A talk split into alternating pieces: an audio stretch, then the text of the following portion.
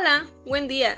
Nosotros somos Confinement Life Student, alumnos del cuarto semestre de la carrera de médico cirujano y partero en el Centro Universitario del Sur.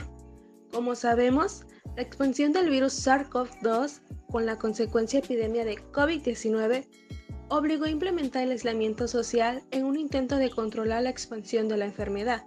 Esta medida implicó el potencial despliegue de fenómenos psicológicos que pudieron haber afectado a millones de personas, y es por eso que el día de hoy contactamos con un profesional en psicología que nos pueda hablar sobre el tema, al tiempo que nos pueda brindar sugerencias a fin de minimizar los efectos negativos del confinamiento social.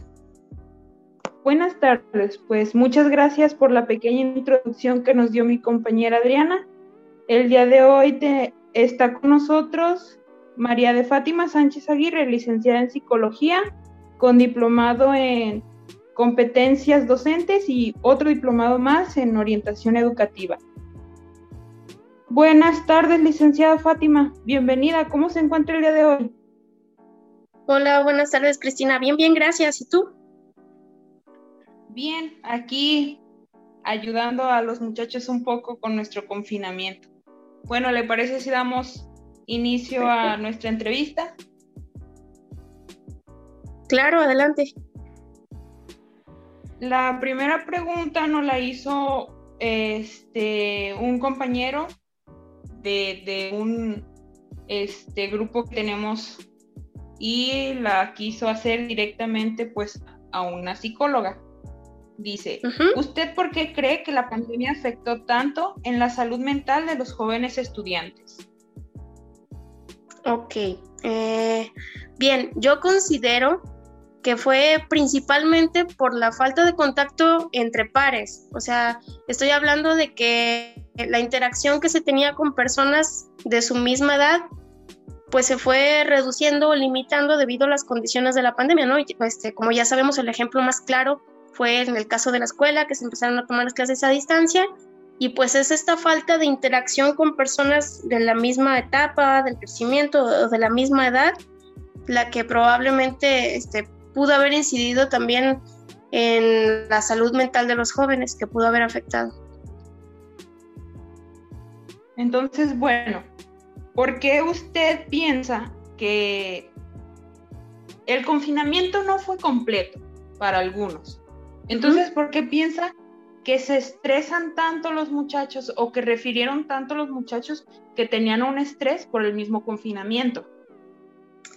Bien, pues yo creo que primero que nada, este, tanto los jóvenes como todos nosotros, claro, eh, sufrieron un cambio en su rutina, ¿no? Hasta cierto punto fue algo muy repentino esto del confinamiento y pues aunado eh, estos cambios de rutina, a la presión del trabajo escolar en línea, a la cual no estaban acostumbrados, y también de la incertidumbre y de todas las emociones que, se generaron pues a partir de esta pandemia, eh, ahora sí que se elevaron estos niveles de estrés en, en los estudiantes.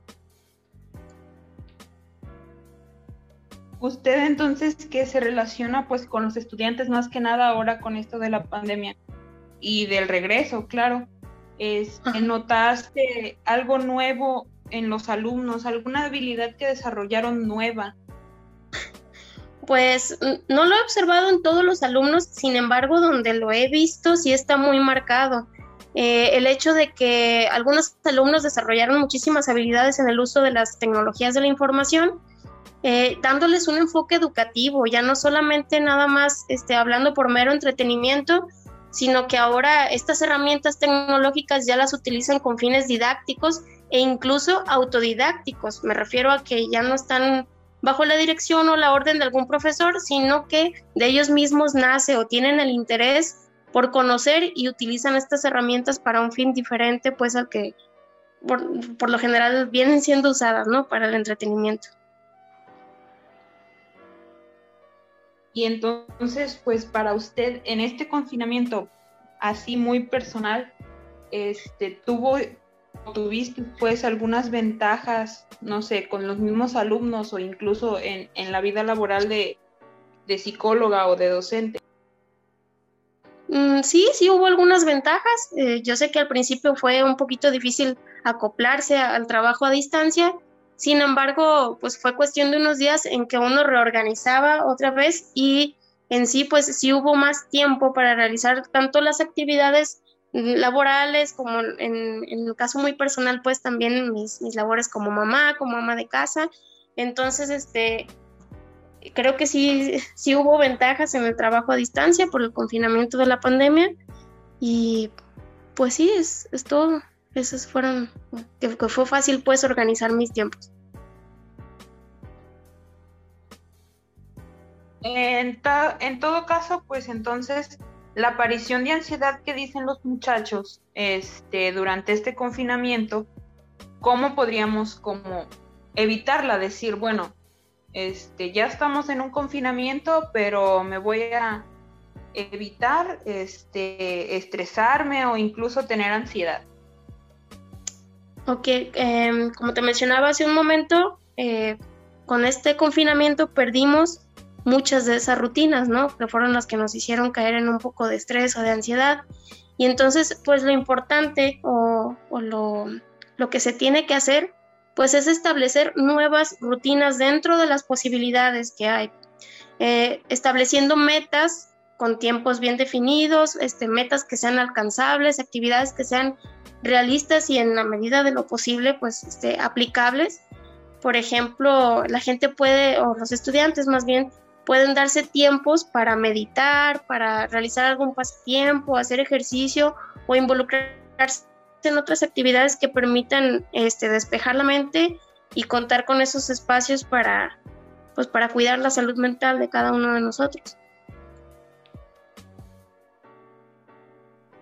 Y hablando pues desde tu ámbito profesional, desde tu licenciatura en, psicología, tenemos de cómo tú estás llevando tu salud mental en esta nueva modalidad a los muchachos les interesó como decir que nosotros, cómo llevamos nuestra salud mental si nosotros también somos estudiantes o si en este caso usted es psicóloga y maestra y a la vez mamá. Pues sí, este, a pesar de todos los roles que, que cumplo yo a manera muy personal, pues y desde mi práctica como psicóloga, trato de darme esos pequeños momentos durante el día que me permitan relajarme este, y alejarme pues por un momento de las cuestiones del trabajo o de mi propia familia, aunque suene cruel decirlo, pero sí este, tomar esos tiempos para dedicármelos a mí y hacerme consciente de cómo me encuentro emocionalmente y cómo se encuentra mi cuerpo para saber este, cuáles son las necesidades que debo de cubrir para poder yo estar bien, ¿no? Tal cual como lo es el descanso, el comer algo, realizar alguna actividad física, meditar, realizar este, no sé, por ejemplo, técnicas de, de relajación, perdón, y estos son tips o actividades que podemos realizar cada uno de nosotros, independientemente de si somos psicólogos, pues así como yo, también son actividades que puede hacer otra persona, ¿no? A lo mejor y, pueden decir ustedes que para un psicólogo eh, resulta más fácil porque tenemos más técnicas, sí, pero pues también a veces uno como psicólogo también necesita la ayuda de otro profesional para, pues en el caso que se requiera, ¿no? Pero por lo regular este, tratamos de realizar estas actividades que nos permitan conectarnos con nosotros mismos y tratar de autorregular nuestras emociones. En lo mismo de, su ámbito de psicología, eh, ¿qué otros desafíos pudiste encontrar ahora con, este, esta nueva modalidad y, bueno, más que nada con este confinamiento? ¿Desafíos psicológicos? Em, yo creo que primero que nada es aprender a manejar eh, la paranoia que, pudiéramos tener todos de que el, todo el que tosa o que tenga algún este, este pequeño síntoma de, de, gripa, pues tiene coronavirus, ¿no? Entonces podría decir que principalmente es manejar los miedos y otros desafíos psicológicos también podrían ser los duelos que muchos de nosotros hemos nos, ha tocado vivir pues a lo largo de esta pandemia y pues también otros aspectos, ¿no? Como la ansiedad, como el estrés y pues todos esos padecimientos que podríamos llegar a desarrollar. Y bueno, nos hicieron mucho esta pregunta, no, no en su contexto, pero nos dijeron cómo poder o cómo saber si yo necesito atención psicológica después del confinamiento? Este, bien, ¿cómo saber si necesitas atención psicológica después del confinamiento?